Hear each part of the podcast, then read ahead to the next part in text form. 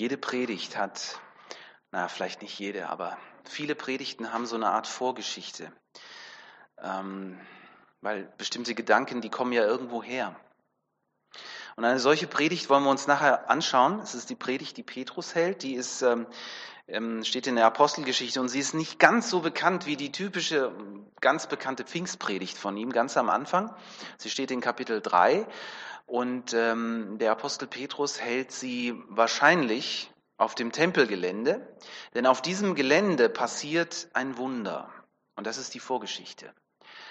Die ermöglicht ihm diese Predigt überhaupt. Er hat sich also nicht zu Hause hingesetzt, ähm, so wie ich das immer mache, und ähm, sich dann überlegt, was sage ich denn, sondern ähm, es kam relativ spontan. Dafür ist es eine recht lange Predigt geworden und eine sehr deutliche Predigt, eine evangelistische Predigt. Wie kommt es dazu? Ich skizziere euch das mal ganz kurz. Ähm, alles begann damit, dass äh, Petrus und sein Freund Johannes auf das Tempelgelände gingen, um zu beten. Nicht um zu opfern, wie, ähm, wie das Juden normalerweise gemacht haben. Denn wer an Jesus glaubt, der, der braucht kein Opfer mehr zu bringen, der ähm, bringt das Opfer des Dankes. Ja? Und ähm, Johannes und Petrus sind unterwegs zum Tempel, um zu beten.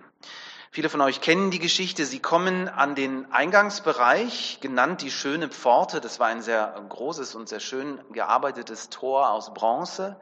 So, ähm, da mussten alle Leute durch. Und weil das natürlich auch die Bettler wussten, sind die dann ähm, vor diesem Tor, die haben das regelrecht belagert. Denn zur jüdischen Frömmigkeit gehörte auch, dass man Almosen gibt. Als frommer Jude, wenn man in den Tempel geht, weiß man, da sind die Bettler, man hat immer schon mal so ein paar Münzen dabei und gibt das den Leuten. Das war ganz normal. Das wussten auch Johannes und Petrus eigentlich. Und weiß nicht, vielleicht hatten sie den Kopf auch mit anderen Sachen voll. Auf jeden Fall ähm, sind sie ähm, auf dieses Tempelgelände gekommen. Sie stehen vor diesem Tor und auf einmal merken sie, oh, da schaut uns einer an, ein, ein Bettler. Er sitzt da vor ihnen, er hockt verkrümmt, er kann nicht laufen, er ist lahm. Ich weiß nicht, wer das von euch schon mal so erlebt hat. Und sei es nur für eine kurze Phase, dass wenn man sich irgendwie ein Bein bricht oder so und nicht mehr normal laufen kann, das äh, ist schon ein Handicap.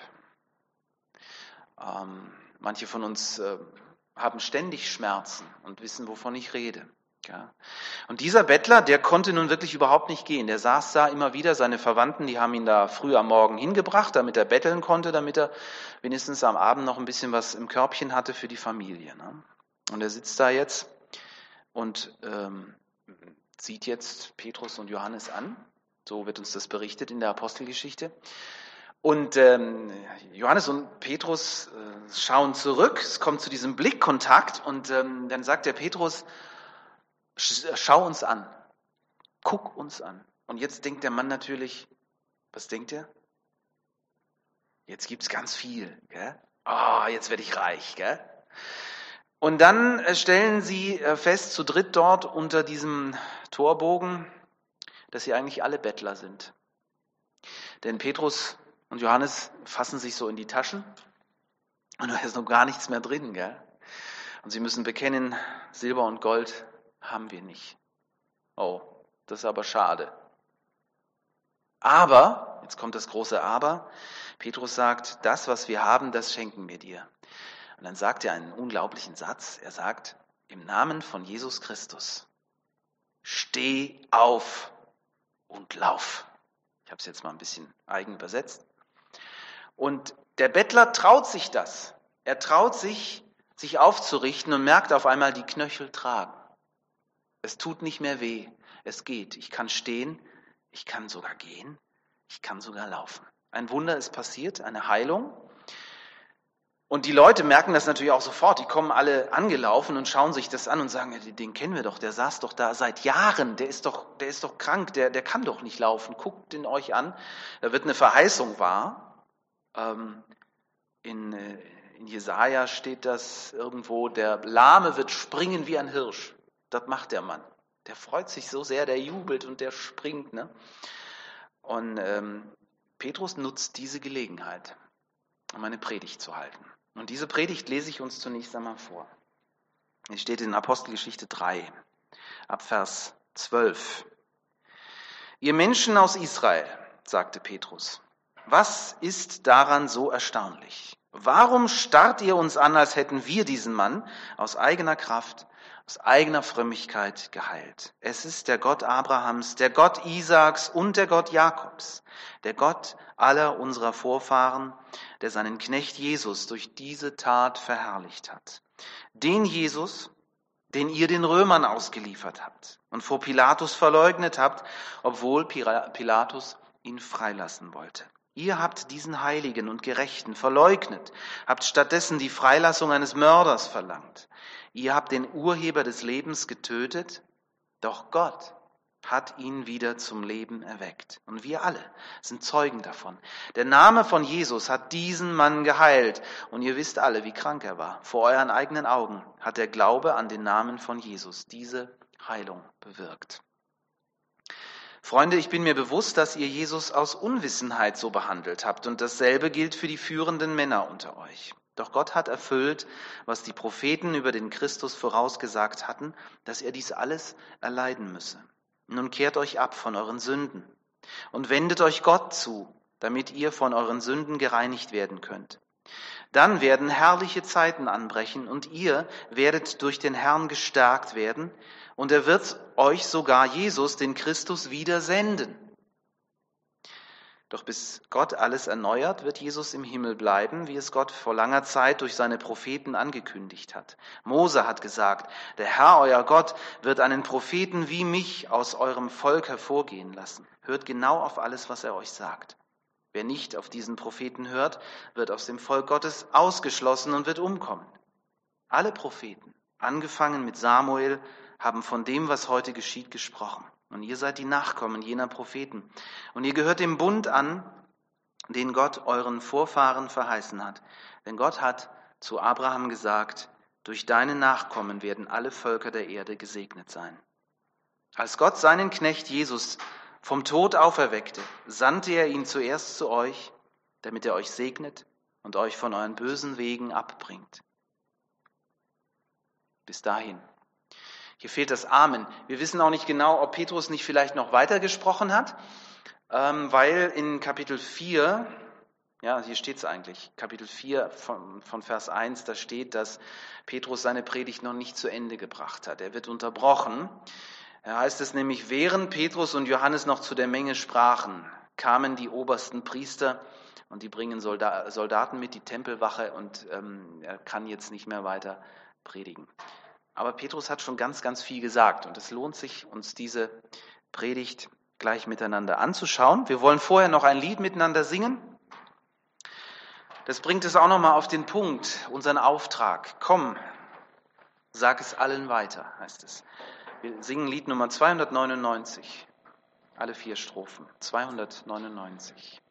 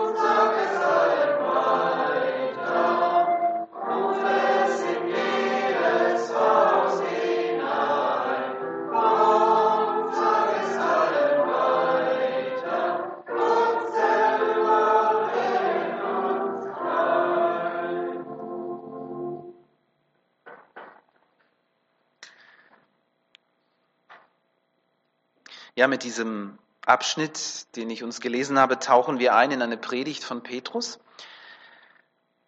Einige der Predigten von Petrus sind uns überliefert worden in der Apostelgeschichte. Die ganz bekannte, die er äh, an Pfingsten hält. Dann äh, diese hier, wo er unterbrochen wird. Ähm, Apostelgeschichte 10 passiert so was ähnliches. Da ist er in dem Haus des Cornelius. Viele Leute sind da und Petrus nimmt sich auch wieder viel Zeit. Äh, wer gerne predigt, nimmt sich immer gerne viel Zeit, mag immer viel erzählen. Ich kenne das. Bei mir ist das auch mal so. Und ähm, Gott kann das nicht abwarten. Auch hier wird er wieder unterbrochen vom Heiligen Geist nämlich. Müsst ihr echt mal lesen, Apostelgeschichte 10. Ähm, Gottes Geist kann das nicht abwarten, äh, weil er ist längst schon bei den Leuten. Petrus ist noch nicht so weit. Er will nur immer noch erzählen, erzählen und Gottes Geist fällt auf die Menschen, weil die sind bereit. Die haben ihre Entscheidung im Herzen getroffen. Die sind Christen geworden. Und Petrus merkt auf einmal, ich, ich muss ja gar nichts mehr erzählen. Der Heilige Geist ist längst schon bei den Leuten da. Ein Wunder, auch das, ähm, es ist immer großartig, wenn man das erlebt, wenn man äh, Menschen erlebt, wo, wo man merkt, die inneren Türen gehen auf und da ähm, wird eine Entscheidung für Jesus getroffen. Manchmal geschieht das völlig ohne Worte, weil Gott nicht darauf wartet, dass bestimmte Rituale erfüllt werden oder dass wir Amen sagen oder dass eine Predigt fertig ist, sondern Gott ist bei den Menschen. Das ist das Wunderbare.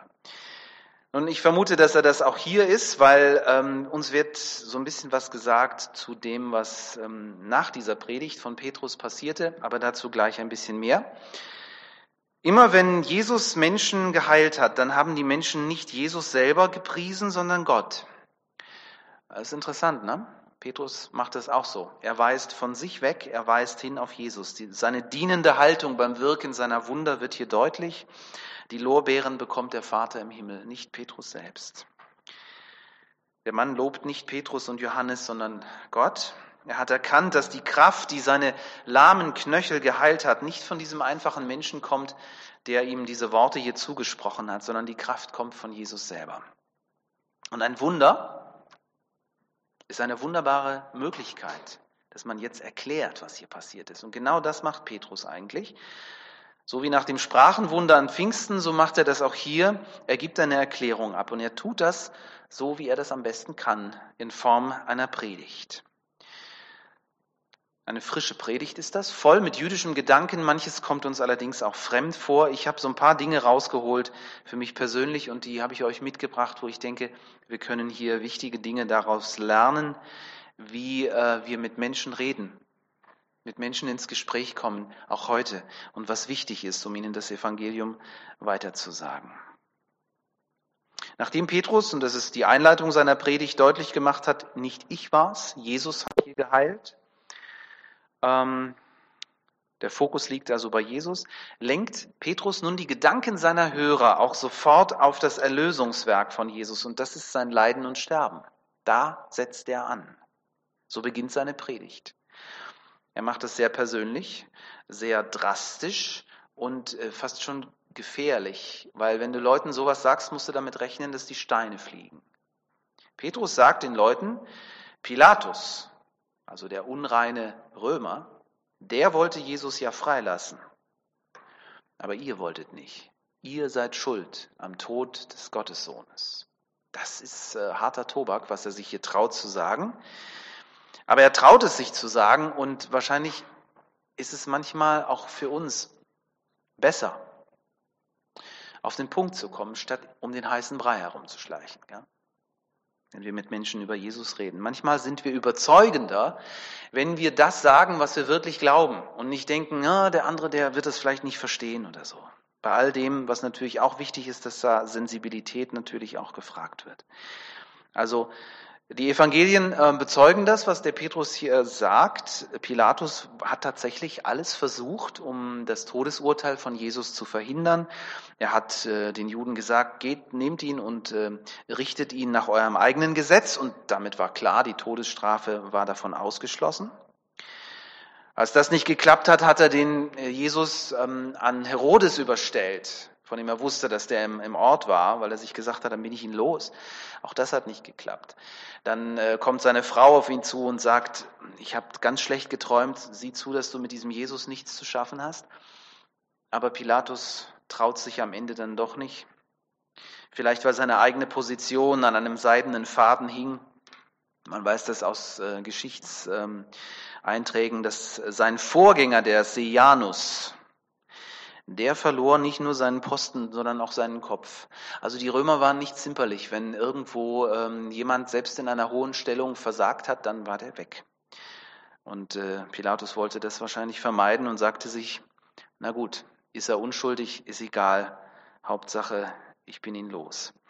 Aber äh, das ist eine andere Geschichte. Was Petrus hier ganz deutlich sagt, ihr seid schuld am Tod von Jesus. Und das ist der erste Punkt, hm, wo ich denke, was ganz wichtig ist im Gespräch mit Menschen, die Jesus nicht kennen. Es ist das Thema Schuld. Es ist ein schwieriges Thema, weil unsere Zeitgenossen fühlen sich nicht schuldig. Gar nicht. Wenn du mit Menschen sprichst und ihnen sagst, dass sie ein Sünder sind, naja gut, sowieso schon schwierig. Das Wort Sünde ist schon schwierig, weil wie, wie will man das definieren? Ja? Ähm, was ist Sünde? Ganz schwer zu erklären.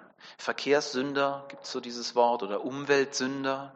Aber dass wir Menschen Schuld haben, grundsätzlich schuldig sind vor Gott und dass wir Vergebung brauchen, das ist eine ganz, ganz wichtige Sache. Nur, nur so können Menschen umkehren, indem sie überhaupt erst einmal zugeben, entdecken, ich bin tatsächlich vor Gott schuldig. Also das ist eine erste ganz, ganz schwierige Hürde. Mindestens so schwer wie die zweite. Petrus fordert sie auf, Buße zu tun. Das Wort Buße meint einfach anerkennen, ich bin schuldig und ich brauche Vergebung. Und ich bitte Gott um Vergebung. Und dann im letzten Abschnitt seiner Predigt äh, spricht Petrus über die Verheißung des Alten Testamentes und zeigt, dass sie in Jesus erfüllt worden ist. In Vers 22 zitiert er Mose, der gesagt hat, der Herr, euer Gott, wird einen Propheten wie mich aus eurem Volk hervorgehen lassen. Das haben äh, die Menschen äh, immer wieder auch gedacht, dass Jesus dieser Prophet sein könnte. Ganz besonders stark kommt es im Johannesevangelium durch. Jesus speist in der Wüste 5000 Menschen. Er gibt ihnen Brot vom Himmel sozusagen. Und äh, da fangen die Menschen an zu tuscheln und sagen, könnte er das sein? Der Prophet, von dem Mose gesagt hat, Gott wird euch einen Propheten wie mich schicken. Also einen Propheten, der den Menschen Brot gibt, Manna gibt in der Wüste. Und Petrus sagt, genau das ist er, das ist Jesus. Ähm, Jesus ist dieser Prophet und er ist mehr als ein Prophet. Petrus schließt seine Predigt, indem er sich insgesamt auf die Propheten Israels beruft, angefangen bei Samuel. Er erinnert die Hörer daran, dass sie die Kinder sowohl der Propheten sind als auch des Bundes, den Gott mit den Vorfahren geschlossen hat. Gott gab Abraham das Versprechen, dass durch ihn seine Nachkommen alle Völker auch der Erde gesegnet werden sollten. Und dieses Versprechen hat er erfüllt in Jesus durch sein Leiden und Sterben. Und alles, was jetzt noch bleibt, ist umzukehren, Buße zu tun. Petrus bringt es auf den Punkt, Vers 26, als Gott seinen Knecht Jesus vom Tod auferweckte, sandte er ihn zuerst zu euch, damit er euch segnet und euch von euren bösen Wegen abbringt. Anders gesagt, Petrus stößt hier die, Tor, äh, die, die Türe zum Reich Gottes ganz weit auf und sagt, die Gelegenheit ist da, kehrt um, jetzt nimmt Gott euch an.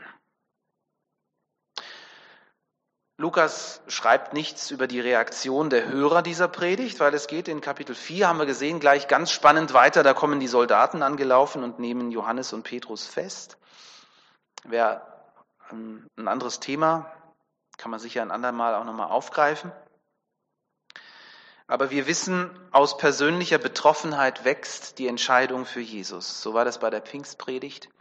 So ist es später in Kapitel 10 bei den Leuten bei Cornelius. Und ich vermute, das ist hier genauso, auch wenn es hier nicht so direkt gesagt wird.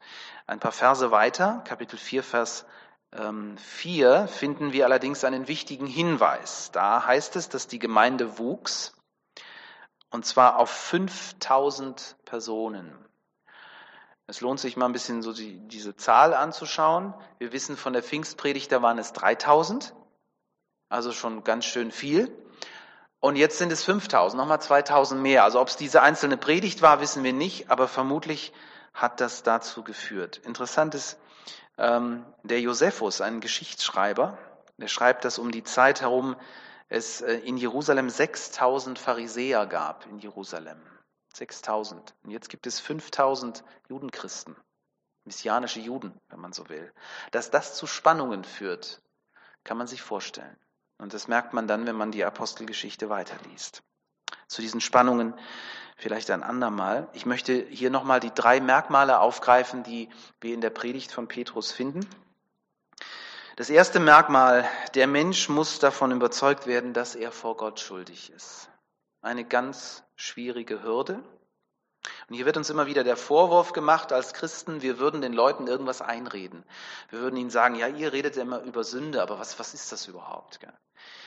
Und ähm, vielleicht sollten wir tatsächlich ähm, überlegen, eine Definition finden, wie wir den Menschen von heute erklären können, was Sünde ist. Jemand von euch eine Idee, Erfahrung gemacht in dieser Richtung? Wie erklärt man das Menschen? Modernen Menschen oder postmodernen Menschen, wie man heute sagt. Gell? Was ist das? Sünde. Gerne.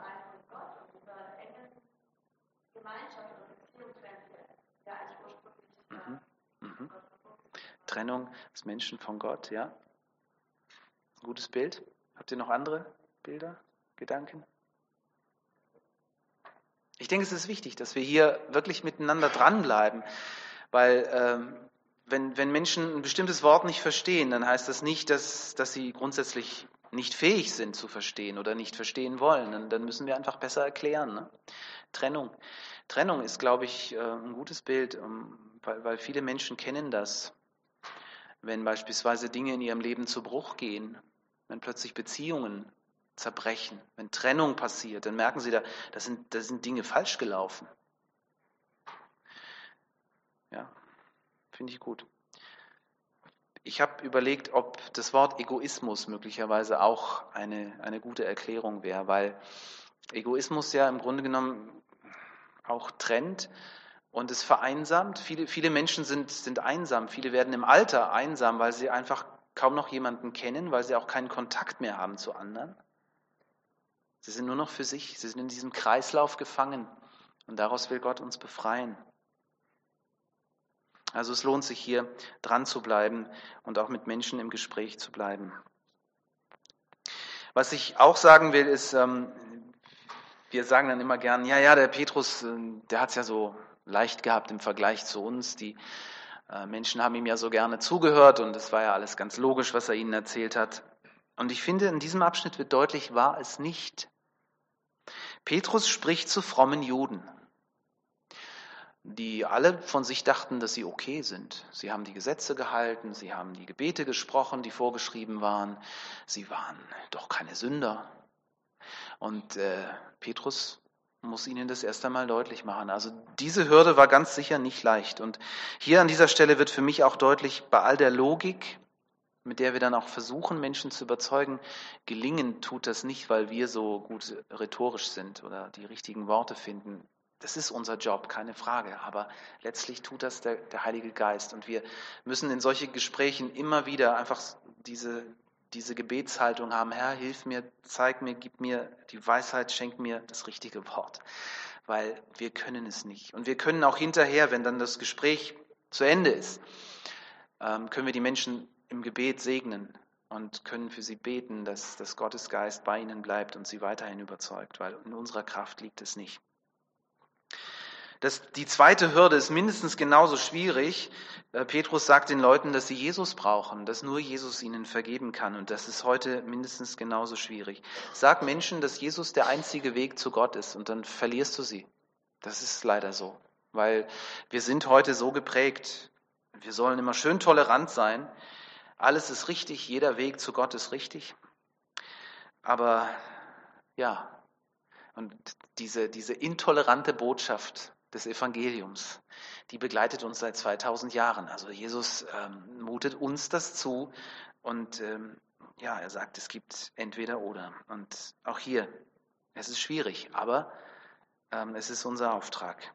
Jesus ist der Stolperstein, an dem Menschen und der Geist des Menschen sich scheidet. Ja. Und in einer Zeit, in der sie alle Recht haben und keiner hat Recht hat, in der Wahrheit relativ ist und biegsam wie Gummi, kann es auch eine Riesenchance sein, wenn wir als Christen aufstehen und sagen, das glaube ich aber, dass Jesus der einzige Weg ist. Weil wenn wir Überzeugungstäter sind, wenn wir selber glauben, was wir sagen, dann spüren die anderen uns das ab. Und das kann einfach auch eine Chance sein. So, und das Dritte, was Petrus tut, damit komme ich zum Schluss. Mm, Petrus redet nicht nur von Jesus, sondern er macht deutlich, hier ist eine Entscheidung fällig. Und das scheint mir auch nochmal so ein wichtiger Punkt zu sein. Erlösung ist geschehen. Das ist gar nicht die Frage. Jesus ist gestorben und auferstanden. Das heißt, die Schuld ist bereits vergeben und niemand kann irgendetwas dazu beitragen. Das ist bereits passiert. Gott hat sein Ja zu uns gesprochen. Durch das stellvertretende Opfer bietet er uns Vergebung an. Er hat sozusagen den Vertrag unterschrieben. Aber, und dieses Bild hilft mir, das zu verstehen, genau wie ein Vertrag immer nur dann erst gültig wird, wenn, wenn ihn beide Seiten unterschreiben. So ist es auch mit der Entscheidung für Jesus. Gott reicht uns diesen Vertrag und da steht sein, seine Unterschrift, sein Ja zu uns. Aber gültig wird es, wenn ich selber auch unterschreibe, wenn ich selber Ja sage zu Jesus. Ganz einfach ist das nicht, aber manchmal schenkt Gott die Gnade, dass, dass wir einem Menschen gegenüber sitzen, gegenüberstehen, wo wir spüren, jetzt hat er es kapiert.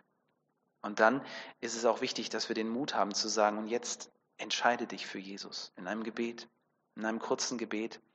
Das muss nicht in der Kirche passieren. Das kann auch am Stammtisch sein, das kann ähm, beim Grillen sein, das kann überall sein, dass wir als Christen diese Offenheit haben, Menschen dann auch wirklich über diese Schallgrenze hinweg zu helfen und ihnen dann hinterher auch zuzusprechen, jetzt hast du Jesus angenommen und Gott nimmt das ernst, deine Entscheidung nimmt er ernst.